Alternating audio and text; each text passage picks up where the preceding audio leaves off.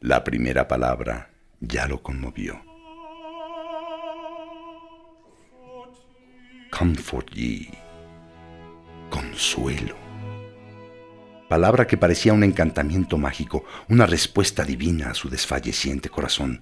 Y ya de inmediato, en cuanto las leyó, las siguientes palabras del poema fueron para Händel música pura, en la medida que se remontaban en sonidos, cantando, expandiéndose en el infinito. ¡Qué felicidad! Las puertas habían abierto. Lo que él sentía, lo que él escuchaba, se convertía nuevamente en música. Con manos temblorosas fue pasando las páginas. Se sentía subyugado, inspirado. Cada palabra le cautivaba con fuerza irresistible. Así habló el Señor. ¿No estaban estas palabras dirigidas especialmente a él? ¿No era la misma mano que le había tumbado la que ahora lo levantaba del suelo? Y él te purificará.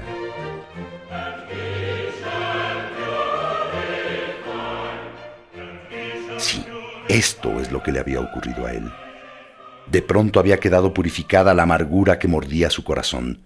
Se veía atravesado por una luz diáfana. ¿Quién había inyectado vigor a las palabras del pobre Jennings, del poeta de Gopsall?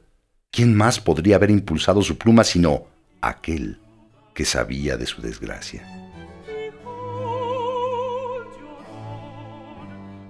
Para que ofrezcan sacrificios al Señor. Sí, de su corazón de fuego debían brotar las llamas de amor que subieran al cielo y que fueran la amorosa respuesta a la dulce cita divina. A él, únicamente a él se le anunciaba, clama tu palabra con firmeza. Ah, clamar eso, proclamarlo con las retumbantes trompetas, con los poderosos coros, con la gran sonoridad del órgano, para que una vez más, como en el primer día de la creación, los hombres abran los ojos a la palabra, al logos, lleven la luz a todos aquellos que aún yacen desesperados en las tinieblas. Era cierto.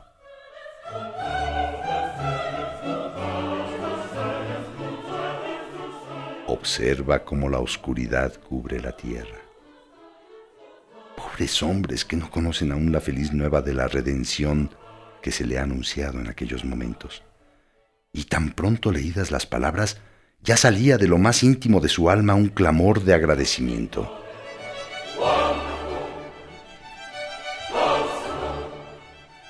Consejero admirable, Dios Todopoderoso.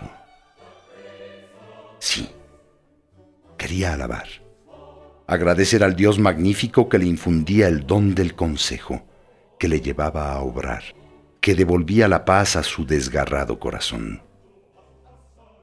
Luego, el ángel del Señor se acercó a ellos. Sí, parecía que un ángel recién acabara de bajar a su aposento para salvarle. ¿Cómo no proferir una acción de gracias? ¿Cómo no cantar en público con mil voces unidas a la propia la gloria a Dios?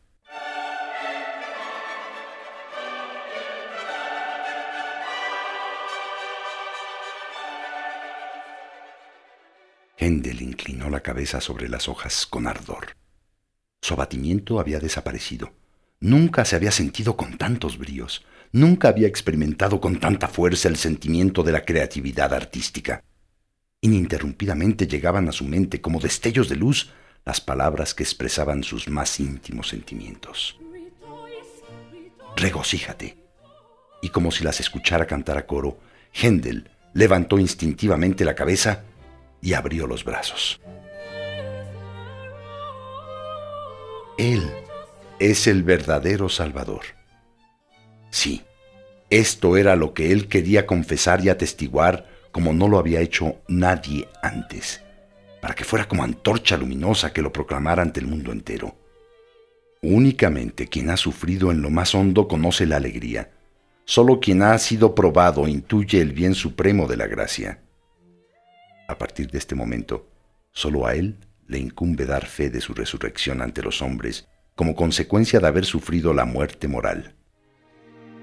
Cuando Händel leyó las palabras, y él fue despreciado,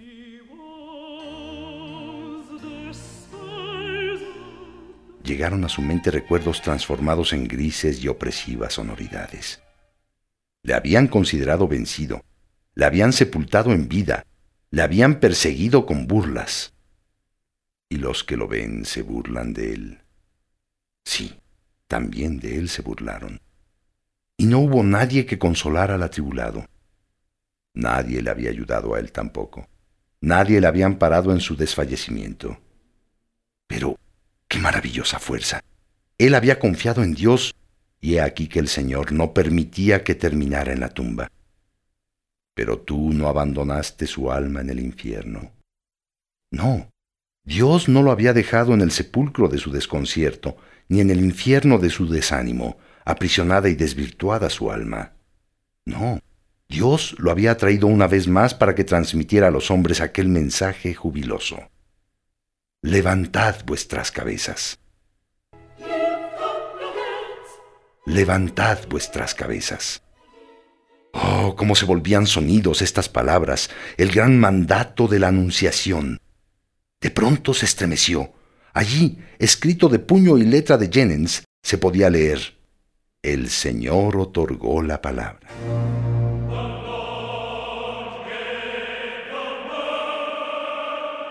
La respiración se le detuvo. Allí estaba la verdad expresada por casualidad por labios humanos. El Señor le había enviado su palabra. De Él venía la palabra, de Él el sonido, de Él la gracia. A Él tenía que volver el músico y remontarse hasta Él, impulsado por su corazón. Aquella ansia creadora no tenía otra finalidad que entonar un cántico de alabanza. Había que comprender, retener y elevar la palabra, difundirla y propagarla hasta que fuera tan grande como el mundo, hasta que abarcara toda la alegría de la vida, hasta que fuera suficientemente grande y digna del Dios que la había pronunciado. A partir de la belleza y del ardor, eternizar lo que de mortal y transitorio tiene la palabra.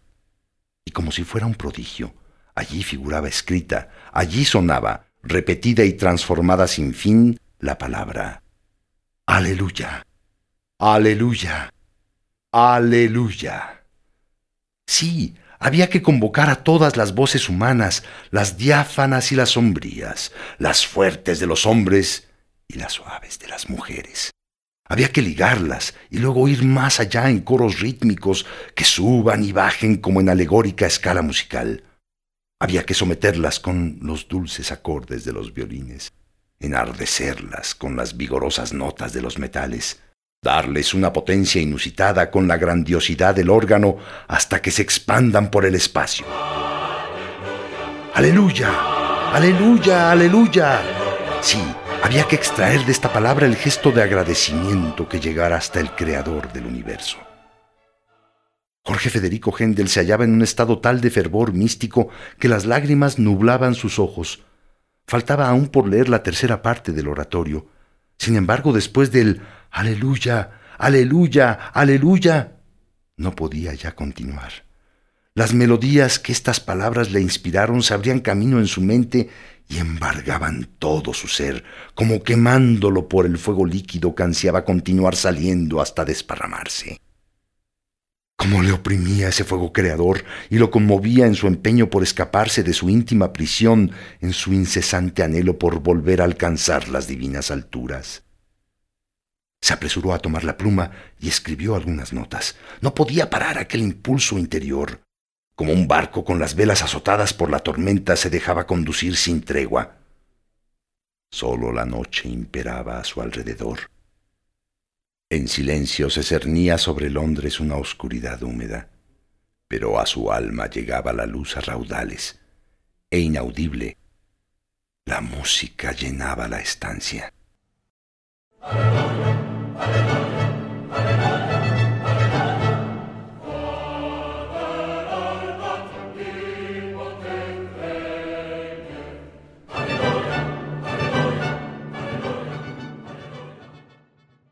Al día siguiente, cuando su sirviente entró con cautela en la habitación, Händel continuaba escribiendo en su mesa de trabajo, y cuando Cristóbal Schmidt, su ayudante, le cuestionó con timidez si podía ayudarlo a copiar.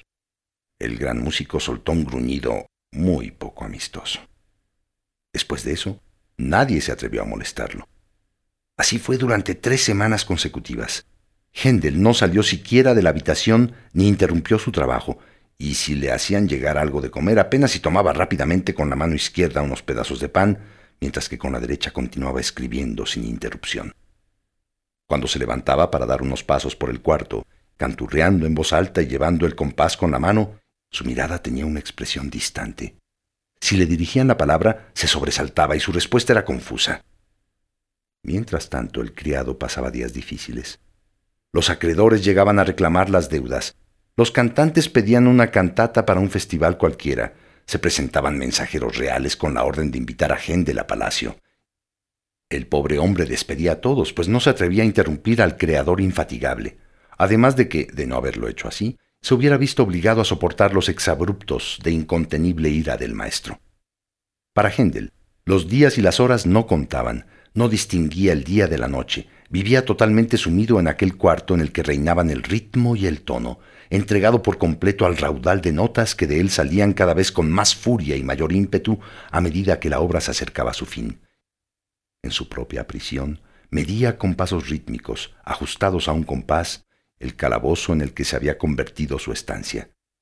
Cantaba, tocaba unas notas en el clavicordio y luego escribía nuevamente hasta que sus calenturientas manos y sus extenuados dedos no podían continuar. Nunca había sentido con tanta fuerza el impulso creador. Nunca había vivido ni sufrido así, entregado como estaba a su música. Finalmente, después de casi tres semanas de trabajo agotador, el 14 de septiembre, Händel concluyó la obra.